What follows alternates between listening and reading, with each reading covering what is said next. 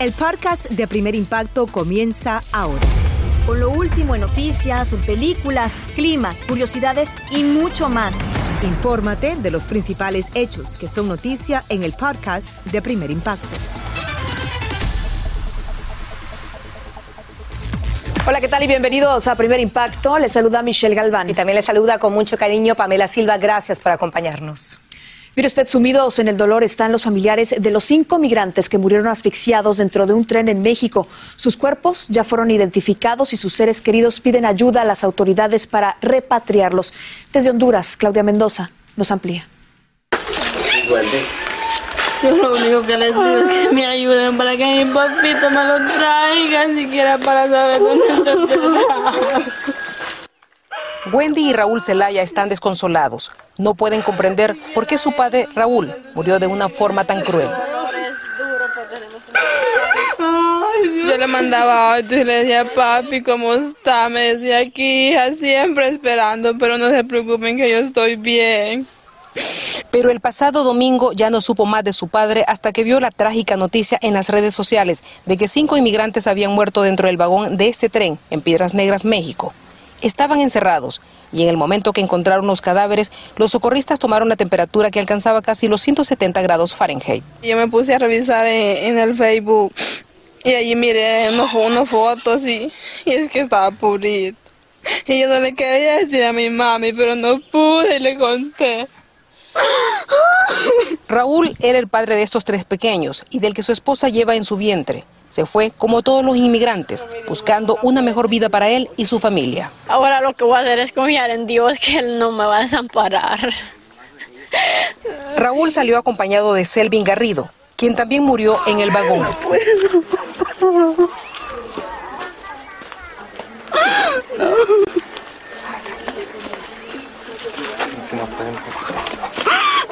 recibiendo dolor, estos golpes. Hace dos años se me murió la esposa y ahora él.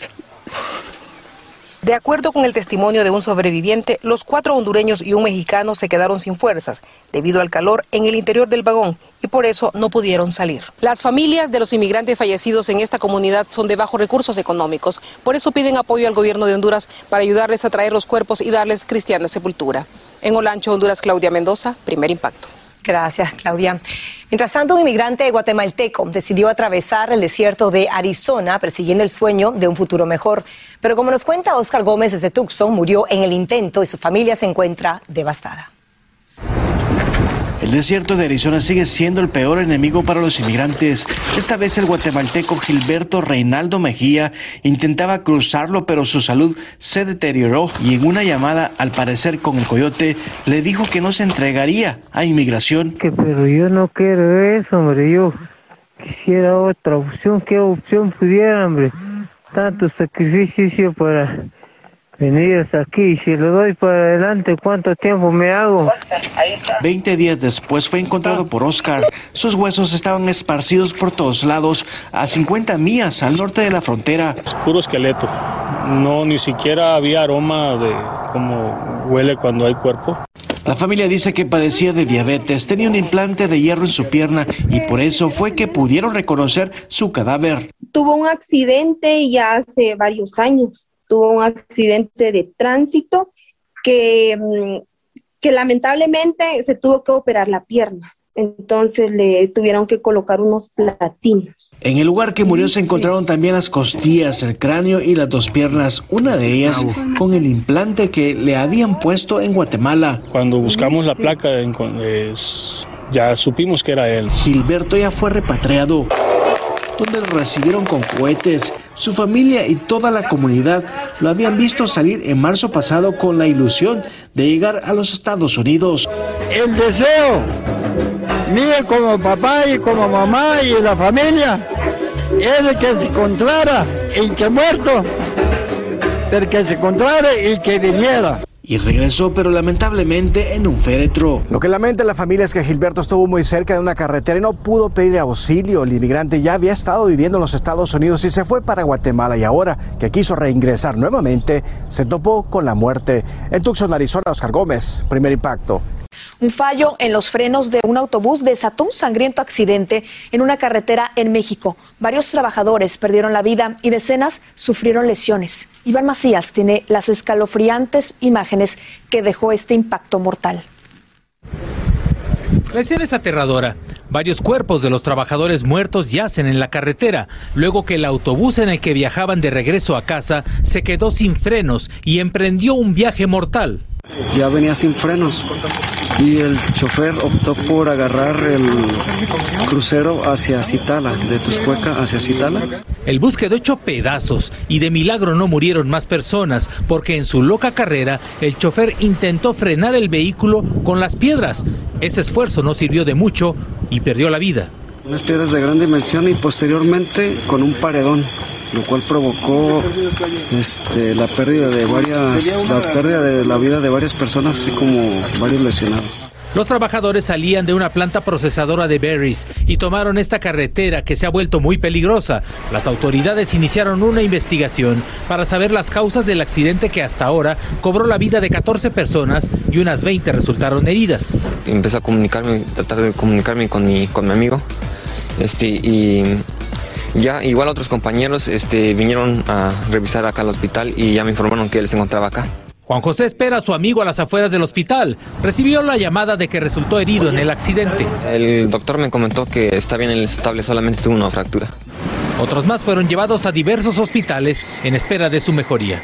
La empresa transportadora se encuentra bajo una minuciosa investigación, ya que algunos trabajadores que no iban ayer en el momento del accidente aseguran que ese autobús ya había presentado fallas con anterioridad. En Ciudad de México, Iván Macías, primer impacto. Muchas gracias, Iván. Vamos a cambiar de información. La escasez de fórmula para bebés y las estafas vinculadas a su venta en Internet continúan golpeando a miles de familias. Ante ese difícil panorama, el presidente Joe Biden decretó medidas extremas y desde California, Salvador Durán nos explica en qué consisten. Desde que se agotó la fórmula de bebés en las tiendas, de costa a costa, muchas familias desesperadas por alimentar a sus hijos están tomando medidas para conseguir la comida para sus recién nacidos. Tuvimos que estarle dando leche de galón al niño. Él estuvo molestito, estuvo lloroncito y de repente cuando le dimos el biberón no, no, quería, no quería agarrar la leche. Cristina Villalta, desde Nueva York, subió un anuncio urgente en redes sociales porque se le acabó la fórmula para Ariana Margarita de tres meses de nacida y para su nieta de 11 meses. Estoy pidiendo al gobierno, por favor, que nos ayude a solucionar ese problema. Precisamente el presidente Biden invocó la ley de producción de defensa que le da el poder al gobierno federal imponer a compañías privadas actuar en los intereses de la nación. En este caso, llevarle el alimento a los bebés. Biden ordenó al Pentágono que traslade la fórmula producida en otros países y aprobada para su consumo en los Estados Unidos en un operativo llamado Fly Formula. Y ahora muchas familias son también el blanco de estafadores que se aprovechan de la desesperación de madres como Jessie Esparza, quien al encontrar en línea a una vendedora del producto envió 290 dólares. Al no recibir nada, dijo que supo que fue víctima de fraude si el eh, vendedor está pidiendo que haga un envío a través de eh, aplicaciones para enviar dinero, pues no lo haga. Otra importante recomendación a los consumidores es que si deciden comprar una fórmula para sus bebés a través de la Internet, es mejor pagar con tarjeta de crédito, porque de tratarse de un fraude usted podría recuperar su dinero. En Los Ángeles, California, Salvador Durán. Primer impacto. Muy preocupante. Muchas gracias, Salvador y el Centro para el Control y Prevención de Enfermedades le da el visto bueno a la tercera dosis de refuerzo para niños de 5 a 11 años de edad. Solo faltaba su aprobación, ya que, como informamos, la FDA autorizó el uso de emergencia de esta vacuna de Pfizer para aplicar otra ronda a los menores en estas edades. Continúa escuchando la información más sorprendente en el podcast de Primer Impacto. Seguimos con mucho más. Niegan los Tigres del Norte que guarden un secreto sobre la trágica muerte del gran ídolo de México, Pedro Infante. Miriam Guzmán nos entrevistó en la capital mexicana en medio de la presentación de su nuevo disco y nos amplía. Hola, de nuevo. Los Tigres del Norte están de regreso con su nuevo disco inédito, La Reunión, que fue escrito, producido y grabado en plena pandemia. Duramos sin, sin juntarnos eh, todo era por, por Zoom o por, por teléfono, eh, los preparativos para, para, para, la, para el disco. Eh, desde que las escogimos fue todo por teléfono, en Zoom. Y pues ahora tuvimos esa oportunidad de tomarnos más tiempo para hacer el disco. Ante este esperado regreso les preguntamos si podían corroborar la versión de este hombre, que ofreció una entrevista en un programa por internet. Él dice ser nieto de Pedro Infante y asegura que el legendario artista mexicano no murió en 1957 en un accidente aéreo, sino que fingió su muerte y en realidad falleció hace nueve años tras adoptar una nueva identidad. Afirmó que los Tigres del Norte saben esta historia. Pues yo creo que la gente se busca muchas maneras de, de, cómo eh, estar, eh, este, no sé, como en una noticia. Nosotros fuimos, digo fuimos porque ya falleció Pedro Infante Jr., éramos muy amigos con él, bueno, hicimos películas juntos y, y, nos hicimos de una amistad así como, como de familia, ¿no? Este, pero nunca, nunca tratamos ese, ese tema con, con, con Pedro cuando él vivía y que nos visitábamos y que nos mirábamos pero pues ya ves que hay muchas historias, hay diferentes versiones. La música de los jefes de jefes ha trascendido fronteras y con su tema exponen la situación de México y de los millones de inmigrantes que viven en Estados Unidos. Fue citada por el presidente de México, Andrés Manuel López Obrador, al responderle al gobernador de Texas, Greg Abbott, quien ha dicho que hay una invasión de mexicanos en su estado. Gobernador de Texas, diciendo que va a declarar que están siendo invadidos por los migrantes, por los mexicanos. Ese tema, pues, eh, estamos muy agradecidos que, el señor presidente haya tomado el tiempo y, haya hecho el análisis de, ese tema para ponerlo como ejemplo. Y como otra canción que también nos enteramos que es América. Y, y eso eh, pues nos da una responsabilidad de seguir eh, sacando temas que tengan pues siempre los Tigres del Norte a hablar con la verdad, hablar lo que verdaderamente el pueblo vive. Cada vivencia de ellos podría ser vista muy pronto en la pantalla chica, porque no descartan hacer una serie sobre su vida. Desde la Ciudad de México, Miriam Guzmán, primer impacto. Muchísimas gracias, Miriam. Y lo que era un secreto a voces se confirma. La cantante mexicana Ana Gabriel reveló que durante 32 años mantuvo una relación con otra mujer, pero esa relación ha terminado. La artista confesó en su cuenta de Twitter que se trata de su ex vestuarista Diana Verónica, quien tiene una hija a la que ella acogió como suya. Agregó que si lo revela ahora es para detener rumores y mentiras. Los mensajes ya fueron borrados.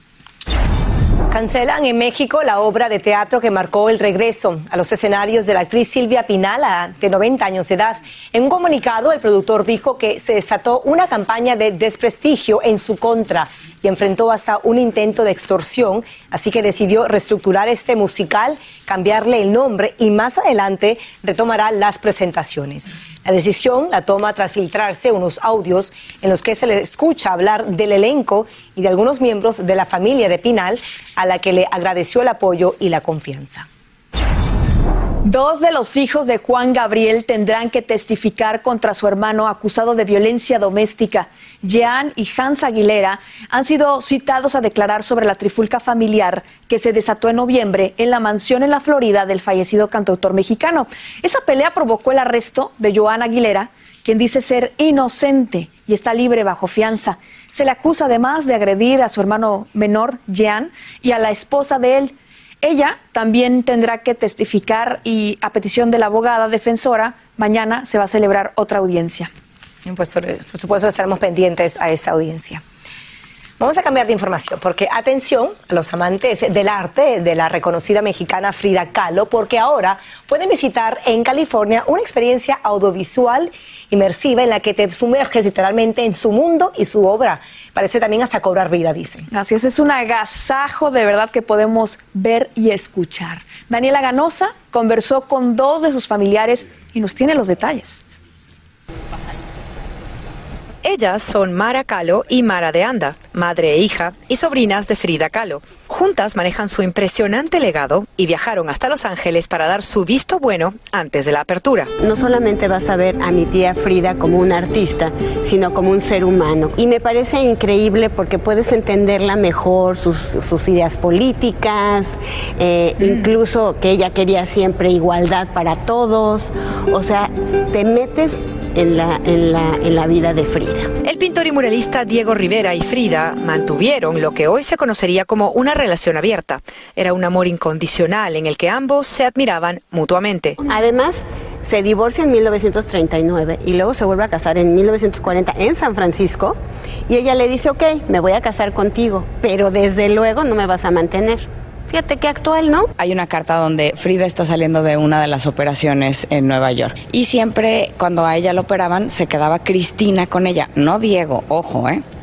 Y entonces este, resulta ser que Frida escribe y le dice, Matita de mi alma, yo te quiero escribir esta cartita porque estoy saliendo de la operación, me siento muy bien, Cristina ya no sabe qué hacer conmigo, me cuenta chistes y siempre que me despierto me trenza mi pelo, pero quiero hacerles una pregunta ya fueron a la casa a bañar a Diego. Me parece una anécdota padrísima, ¿no? Este, porque digo, nadie se va a, imaginar que tú tendrías que ir a bañar a Diego, porque si no no se bañaba el cochino, ya sabes. ¿Qué pensaste de la película que hizo Salma? Cuéntame. Pero opinión, no, no, no, no, no, yo quiero la opinión honesta. Eso es lo que queremos. Opinión honesta. Cuéntame qué te pareció la película. Mira, yo creo que es una manera que todo mundo puede conocer a Frida, pero es una historia de amor. Creo que sí le faltó un poco más de investigación, de fuerza a la película. Tuvo algunos errorcitos, mi mamá sale morena cuando era güera de ojos azules, azules, como, nosotras. La exhibición estará en pie hasta el 11 de junio en Los Ángeles, Chicago y New York. En Los Ángeles, Daniela Ganosa, Primer Impacto. Sí, tremenda experiencia, ¿no? Hasta el 11 de junio y que llegará a Chicago también para que no se lo pierdan. Está espectacular. Yo me considero una fanática de Frida Kahlo, de verdad, y no nos podemos perder este momento. Así que si están en esa área, en esas dos eh, ciudades, aprovechen esta gran oportunidad. Continúa escuchando la información más sorprendente en el podcast de Primer Impacto.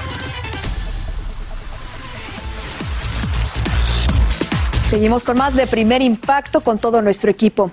Decenas de madres hispanas buscan una respuesta a las misteriosas muertes de sus hijos militares. Las valorosas mujeres no se conforman con la versión de las autoridades y afirman que seguirán en pie de lucha hasta descubrir la verdad. Desde California, Paula Rosado nos lleva a conocerlas. Gloria Ortiz no tiene consuelo tras la muerte de su hijo Ronald Valentín, infante de Marina destacado en Okinawa, Japón. La autopsia realizada por la Marina norteamericana declara la causa de muerte indeterminada, aunque la autopsia de un médico forense privado certifica que murió por un golpe en la cabeza con un objeto punzante. Yo estoy peleando por justicia para mi hijo porque a mi hijo lo mataron. Yo tuve incluso, cuando yo fui a buscar el cuerpo de mi hijo al aeropuerto. Estuvimos ahí por 45 minutos mirándolos a ellos, mirándolas en el avión, la caja y todo. Y, y bajaron el cuerpo, bajaron, lo bajaron en una caja que yo no había elegido. Ella dice que no solo le entregaron el ataúd incorrecto, sino que no era el cuerpo de su hijo.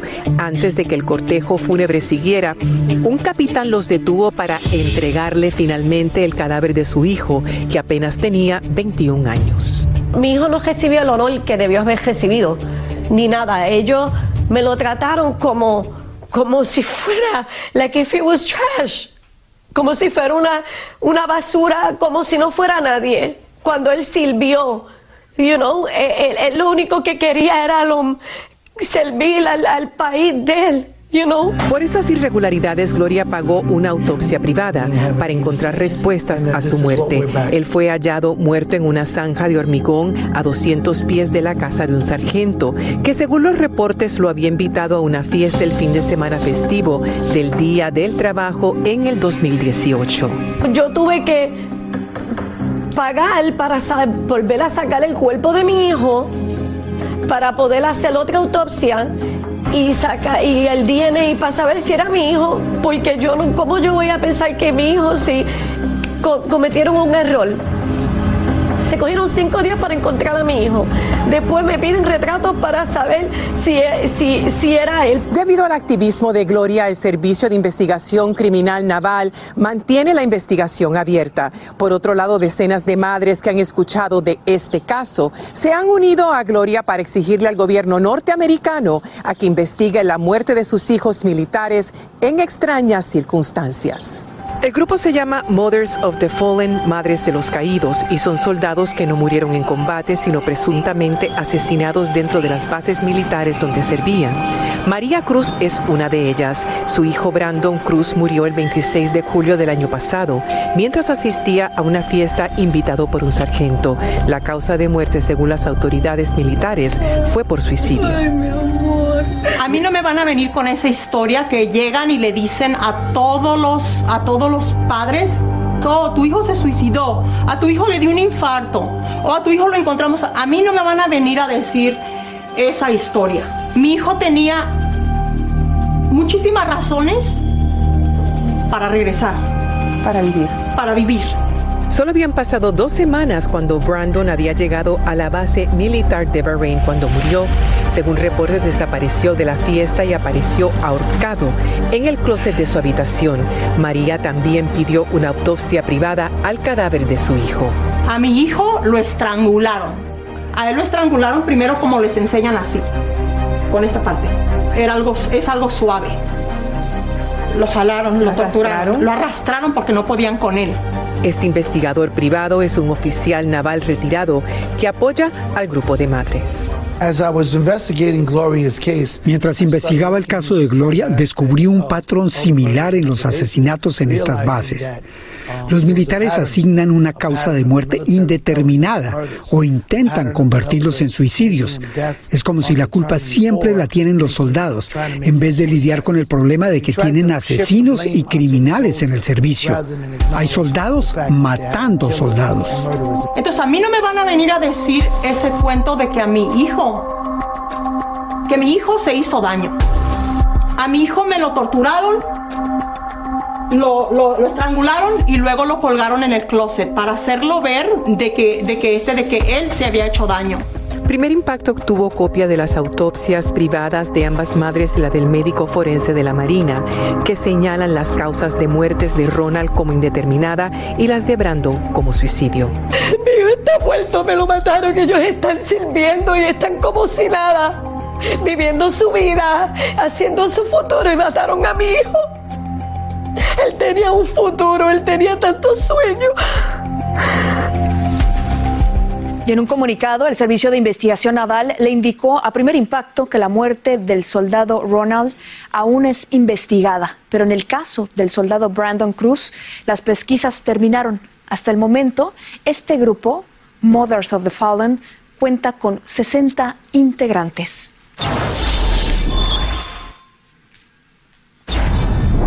Llegamos a nuestro final impacto. Le contamos que este hombre convive con más de una docena de esqueletos y un centenar de cráneos en su apartamento en Nueva York y posee la mayor colección de columnas vertebrales del mundo. Desde su hogar dirige una compañía que restaura y provee restos humanos a universidades, quiroprácticos también, hasta estudiantes de medicina y asegura que pagan hasta 1.500 dólares por una columna vertebral, el doble por una calavera. Tremenda colección. Bueno, se acabó el tiempo. Recuerde que los esperamos mañana en una nueva cita de impacto con todo nuestro equipo. Muchísimas gracias por su confianza. Gracias y hasta mañana. Así termina el episodio de hoy del podcast de Primer Impacto. Encuentra episodios nuevos de lunes a viernes, primero en la aplicación de Euforia y en todas las plataformas de podcast. Como siempre, gracias por escucharnos.